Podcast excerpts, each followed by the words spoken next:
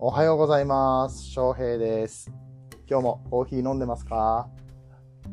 この番組ではコーヒーは楽しいということ、また時には生活や仕事、人生の役に立つということを知ってもらい、リスナーの皆さんを広くて深いコーヒー沼に引きずり込んでいく、そんな番組でございます。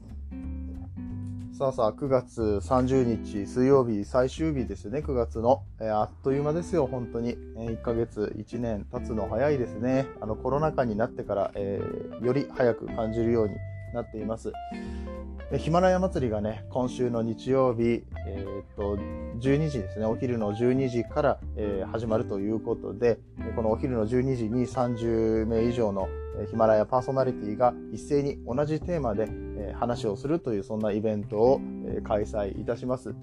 それに向けてね、えま、この参加者の人たちが、え参加にあたっての思いだとか、あとは、えーとリレー形式でちょっとテーマをつないで、前夜祭じゃないですけど、あの盛り上げていくっていうような、そんな企画をしてますので、えー、ツイッターとかでね、ハッシュタグヒマラヤ祭りで調べられると、たくさんの方がそれについてつぶやいておられるので、よろしければぜひそちらの方をチェックしてみてください。10月4日日曜日のヒマラヤ祭りもさることながら、えー明日、10月1日はいよいよ国際コーヒーの日でございます。1年に一度10月1日は国際コーヒーの日ということで、世界でコーヒーの日ですよと定められた日となっておりまして、えーこれを機会にね、あのコーヒーを、えー誰かと一緒に飲みに行くとかね、あのどっかのコーヒー屋さんに行くとかしていただけたら嬉しいなと、コーヒー好きとしては思っております。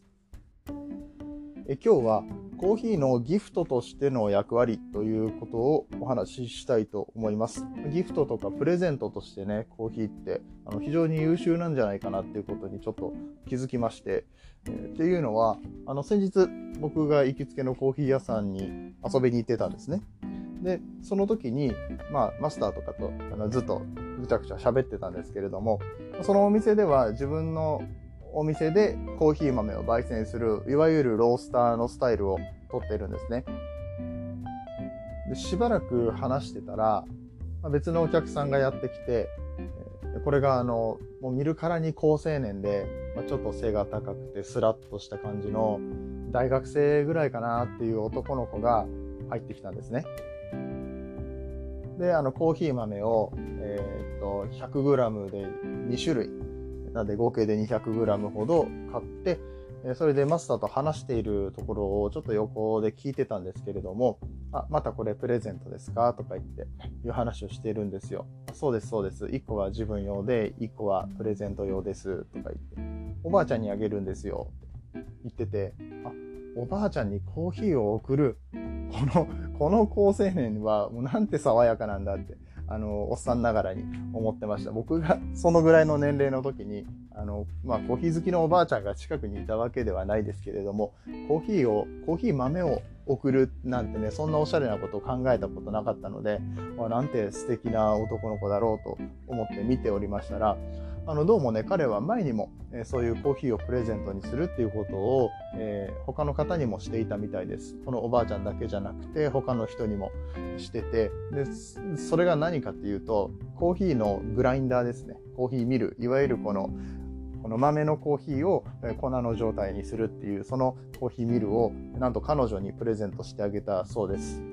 で、あの、それも誕生日のプレゼントだったみたいで、まあ、ちょっと値が張るんですけど、いや、ちょっとじゃないな、結構値が張る、この、あの、2万円ぐらいのね、めちゃめちゃいいミルを、あの、彼女にプレゼントしてあげてて、それは、あの、もちろん彼女が欲しがってたみたいなんです。でどちらかというと、えーこの男の子よりも彼女の方がコーヒーにどっぷりとハマってまして、あの、ミル欲しいな、みたいな話を、まあ、してたんでしょうね。で、そしたら誕生日に買ってくれるっていう。これは男前だなって思って。そう、男前ですよね。そんなプレゼントしたことあります？いや別にコーヒーじゃなくてもいいですし、えっ、と、この、高級なものを送る必要は僕は全然ないと思ってるんですけれども、あの、人が欲しいものをプレゼントしてあげるってすげえ大事だと思うんですよ。あの、スナックママのかやさんが言ってたんですけど、あの、かやさんの旦那さんはサプライズが好きみたいで、なんか急に知らないうちにいろんなものを買ってくれてプレゼントしてくれる傾向があったみたいなんですね。今はちょっとそんなにしなくなったっていうか話し合ってしなくなったみたいなんですけど、かやさんは、このプレゼントのサプライズ自体はすごく嬉しいんだけど、いや、これ私使わんしみたいな感じのあの色だったりとか形だったりとか、やっぱ自分の気に入ったものを使いたい。プレゼントされても困っちゃうんだよなっていうことが発生するんですよね。まあ、それはあの誰でもあると思うんですけれども、うん、あのコーヒーに関して、まあ、この青年はきっと誕生日に何かプレゼントしてあげたいっていうところからあのものすごくリサーチしてで彼女の性格とかよく考えてだってもしかしたら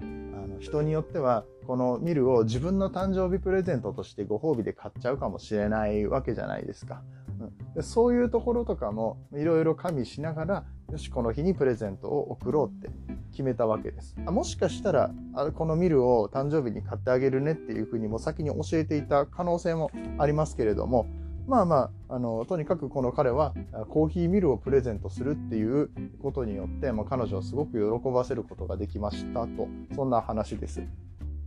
で、このコーヒーミルだったんですけど今回は。これ何がいいかって言ったらコーヒー豆を今度プレゼントできるようになりますよね。どあのこの2人ね遠距離恋愛なんですって。であの遠距離恋愛で、えー、まあね何か2人の共通点を作りたいって思った時にあのここから僕の想像なんですけどコーヒーが好きだとするじゃないですか。でもトークの彼女と自分が同じコーヒーを同じ時間に飲んでたらめちゃめちゃ素敵じゃないですか。道具が揃ってたらそれができるんですよ。で、まあ、電話とか、まあ、ビデオ電話か分かんないですけどしながらこう香り嗅いで「うんこれはなんかこういう香りがするね」とか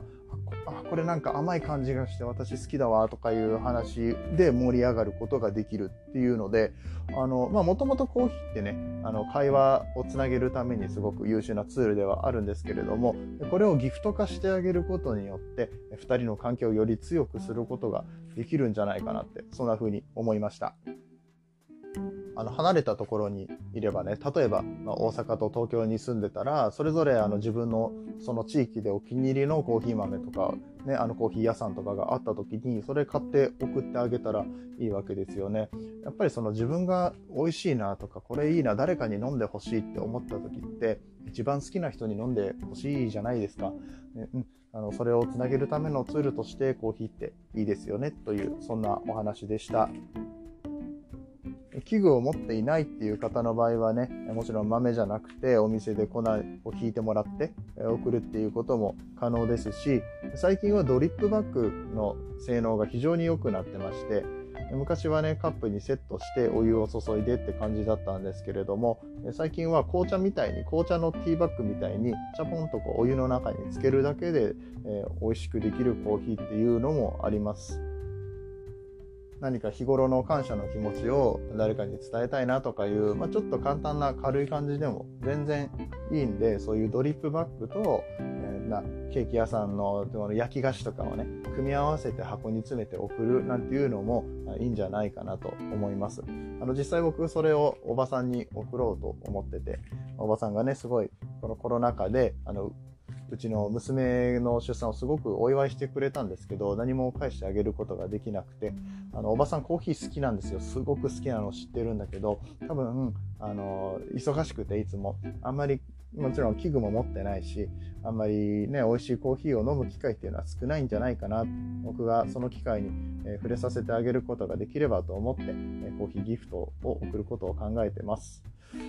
はい、えー、というわけでね、明日10月1日はコーヒーの日、国際コーヒーの日でございます。あのコーヒー屋さんにみんなで行くもよし、コーヒーのギフトを誰かに送るのもよし、えー、そんな感じであのいつもとは違うコーヒーの楽しみ方してみてはいかがでしょうか。今日の放送が役に立ったと思ったら、シェア、フォロー、いいね、お願いします。